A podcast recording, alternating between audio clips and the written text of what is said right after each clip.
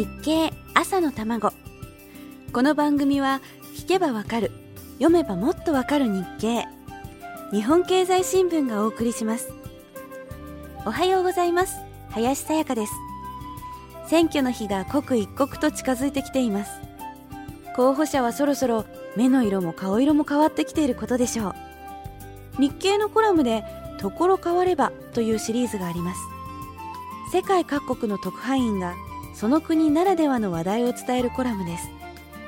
今年の6月だったでしょうか。モンゴルの選挙に関する記事が載ってました。そのまま読んでみますね。新聞やテレビでよく報道される各国地域の選挙。世界中どこでも同じような光景が見られるが大草原のモンゴルでの投票風景はちょっと違う。5月24日にモンゴルで行われた大統領選挙。首都ウランバートルの投票所には袖や襟が長く暖かそうな衣装を帯やベルトで縛った人たちが続々と入ってくる。これらはモンゴル人が遊牧民として古くから着こなしてきた民族衣装。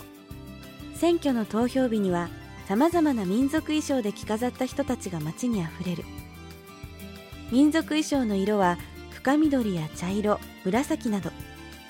三角帽子をかぶっていたり衣装が上下に分かれていたりと衣装の特徴でどの民族かもわかる。